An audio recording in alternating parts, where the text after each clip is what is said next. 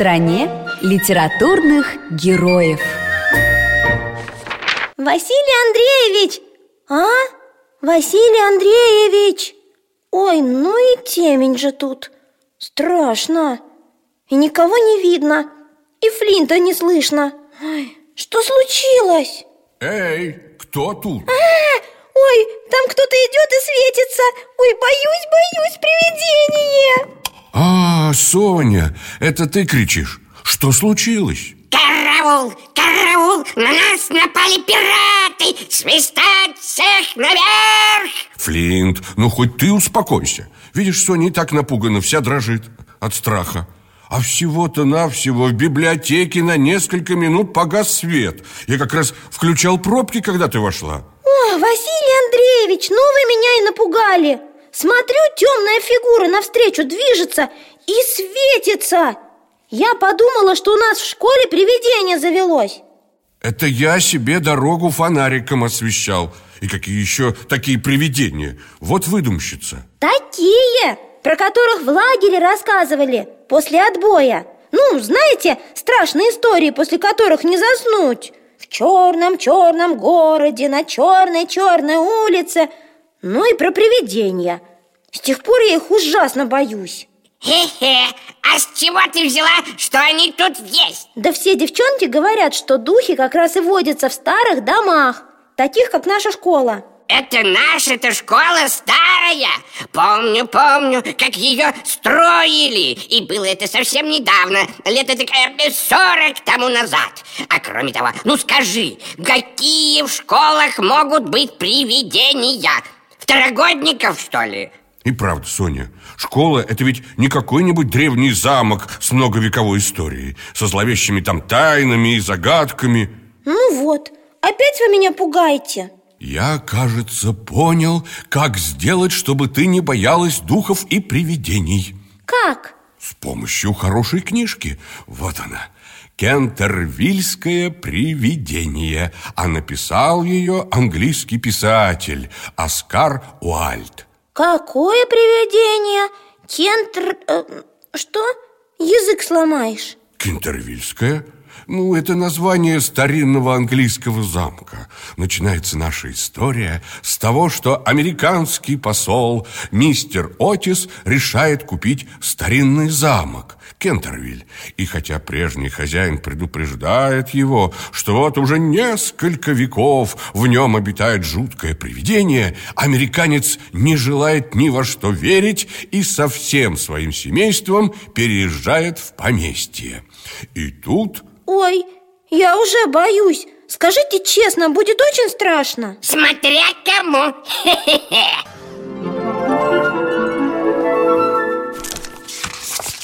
Вдруг миссис Отис заметила потемневшее от времени красное пятно на полу возле камина и, не понимая, откуда оно взялось, спросила миссис Амни. Наверное, здесь что-то пролили? Да, сударыня, ответила старая экономка шепотом Здесь пролилась кровь Какой ужас! воскликнула миссис Отис Я не желаю, чтобы у меня в гостиной были кровавые пятна Пусть его сейчас же смоют Старушка улыбнулась и ответила тем же таинственным шепотом. Вы видите кровь леди Элеоноры Кентервиль, убиенной на этом самом месте в 1575 году супругом своим, сэром Симоном де Кентервиль.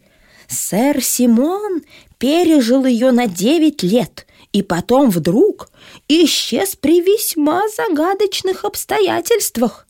Тело его так и не нашли, но грешный дух его до ныне бродит по замку. Туристы и прочие посетители замка с неизменным восхищением осматривают это вечное, несмываемое пятно. «Что за глупости?» — воскликнул Вашингтон Отис. «Непревзойденный пятновыводитель и образцовый очиститель Пинкертона уничтожит его в одну минуту!» И не успела испуганная экономка помешать ему, как он, опустившись на колени, принялся тереть пол маленькой черной палочкой, похожей на губную помаду.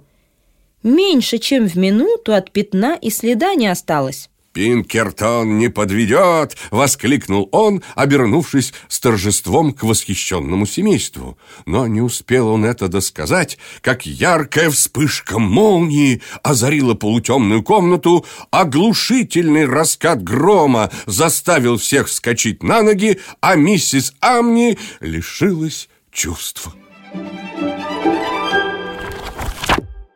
Ага, вот видите, не я одна такая трусиха. Я хотя бы никаких таких чувств не лишалась. А, а что вообще это значит? Это значит, что экономка упала в обморок Или, другими словами, ну, потеряла сознание. Ага, понятно.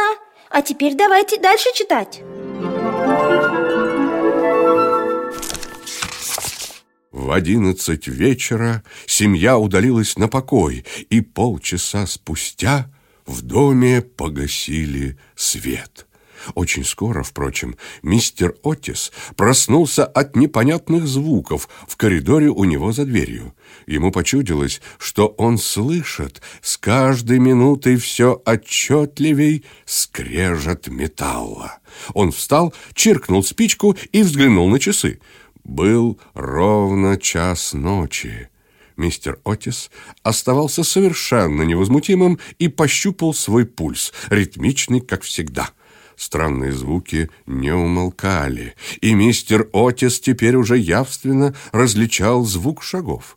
Он сунул ноги в туфли, достал из Нессессора какой-то продолговатый флакончик и открыл дверь. Прямо перед ним в призрачном свете луны стоял старик ужасного вида – Глаза его горели, как раскаленные угли. Длинные седые волосы патлами не спадали на плечи. Грязное платье старинного покроя было все в лохмотьях. С рук его и ног, закованных в кандалы, свисали тяжелые ржавые цепи. «Сэр», — сказал мистер Отис, — «я вынужден настоятельнейше просить вас смазывать впредь свои цепи.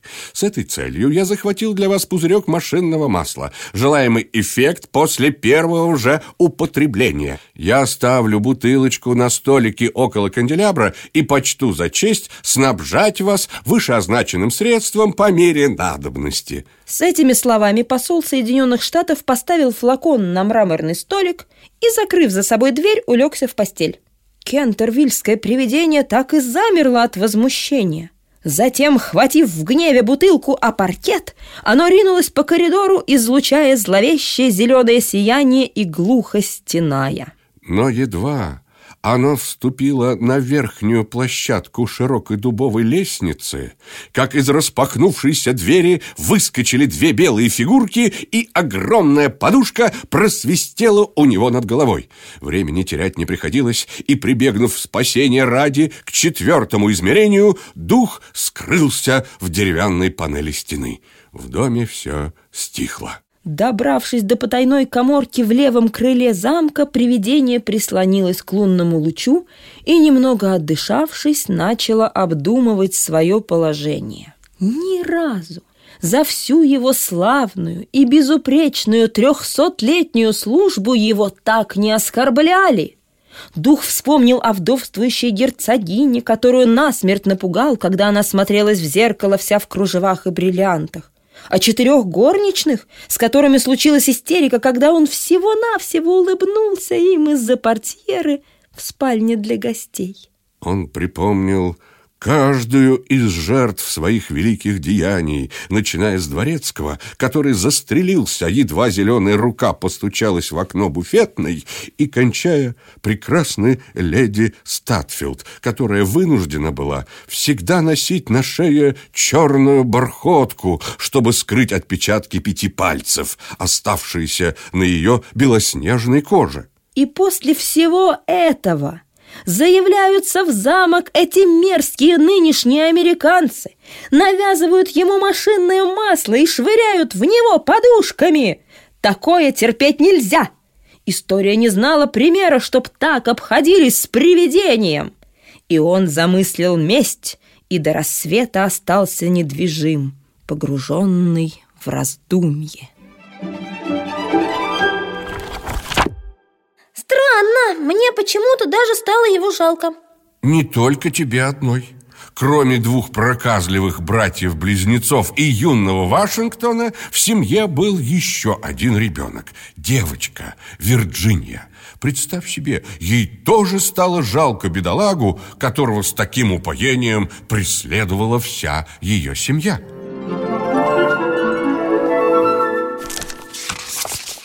Впрочем, до конца недели их больше не потревожили. Только кровавое пятно в библиотеке каждое утро вновь появлялось на всеобщее обозрение. Объяснить это было непросто, ибо дверь с вечера запирал сам мистер Отис, а окна закрывались ставнями с крепкими засовами. Хамелеоноподобная природа пятна тоже требовала объяснения. Иногда оно было темно-красного цвета, иногда киноварного, иногда пурпурного, а однажды, когда они сошли вниз, пятно оказалось изумрудно-зеленым. Эти калейдоскопические перемены, разумеется, очень забавляли семейство, и каждый вечер заключалась пари в ожидании утра. Только маленькая Вирджиния не участвовала в этих забавах. Она почему-то всякий раз огорчалась при виде кровавого пятна, а в тот день, когда оно стало зеленым, чуть не расплакалась. Второй выход духа состоялся в ночь на понедельник. Семья только улеглась, как вдруг послышался страшный грохот в холле.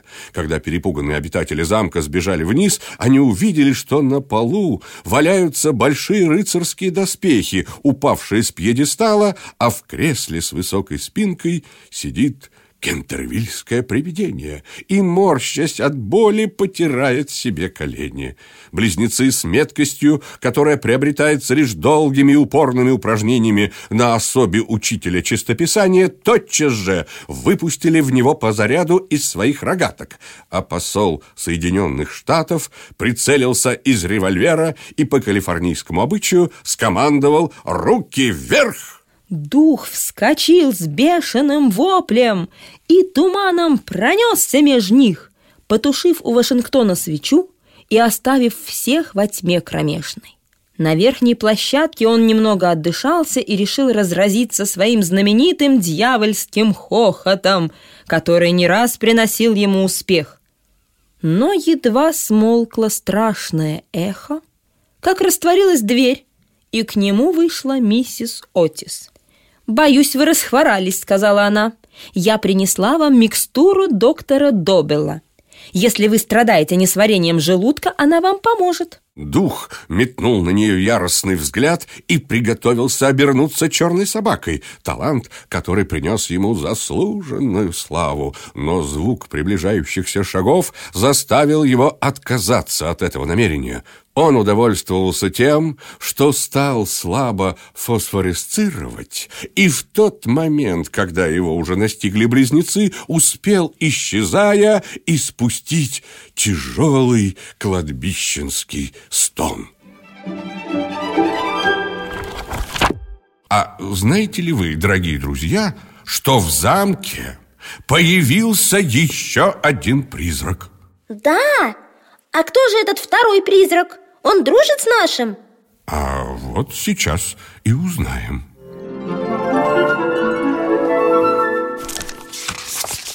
В половине одиннадцатого он догадался по звукам, что вся семья отправилась на покой. Ему еще долго мешали дикие взрывы хохота. Очевидно, близнецы с беспечностью школьников резвились перед тем, как отойти ко сну. Но в четверть двенадцатого в доме воцарилась тишина, и только пробила полночь, он вышел на дело. Совы бились о стекла, ворон каркал на старом тисовом дереве, и ветер блуждал, стеная, словно неприкаянная душа вокруг старого дома. Но Отисы спокойно спали, не подозревая ни о чем, а храп посла заглушал дождь и бурю. Дух со злобной усмешкой на сморщенных устах осторожно вышел из панели. Луна сокрыла свой лик за тучей, когда он крался мимо окна фонарем, на котором золотом и лазурью были выведены его герб и герб убитой им жены. Все дальше скользил он зловещей тенью, мгла ночная, и та, казалось, взирала на него с отвращением. Наконец он добрался до поворота, откуда начинался коридор, ведущий в комнату злосчастного Вашингтона. Здесь он переждал немного. Ветер развивал его седые космы и свертывал в неописуемо ужасные складки его могильный саван. Пробило четверть, и он почувствовал, что время настало. Он самодовольно хихикнул и повернул за угол, но едва он ступил шаг, как отшатнулся с жалостным воплем и закрыл побледневшее лицо длинными костлявыми руками. Прямо перед ним стоял страшный призрак, недвижный, точно изваяние, чудовищный, словно бред безумца. Голова у него была лысая, гладкая, лицо толстое, мертвенно-бледное. Гнусный смех свел черты его в вечную улыбку. Из глаз его струились лучи алого света. Рот был, как широкий огненный колодец, а безобразная одежда, так похожая на его собственную, белоснежным саваном окутывала могучую фигуру. На груди у призрака висела доска с непонятной надписью, начертанной старинными буквами. В поднятой правой руке его был зажат меч из блестящей стали.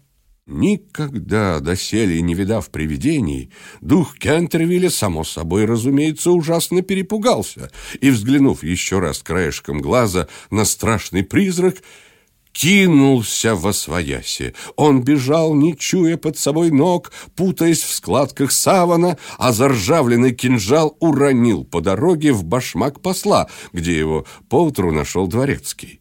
Добравшись до своей комнаты и почувствовав себя в безопасности, дух бросился на свое жесткое ложе и спрятал голову под одеяло. Но скоро в нем проснулась былая кентервийская отвага, и он решил, как только рассветет, пойти и заговорить с другим привидением.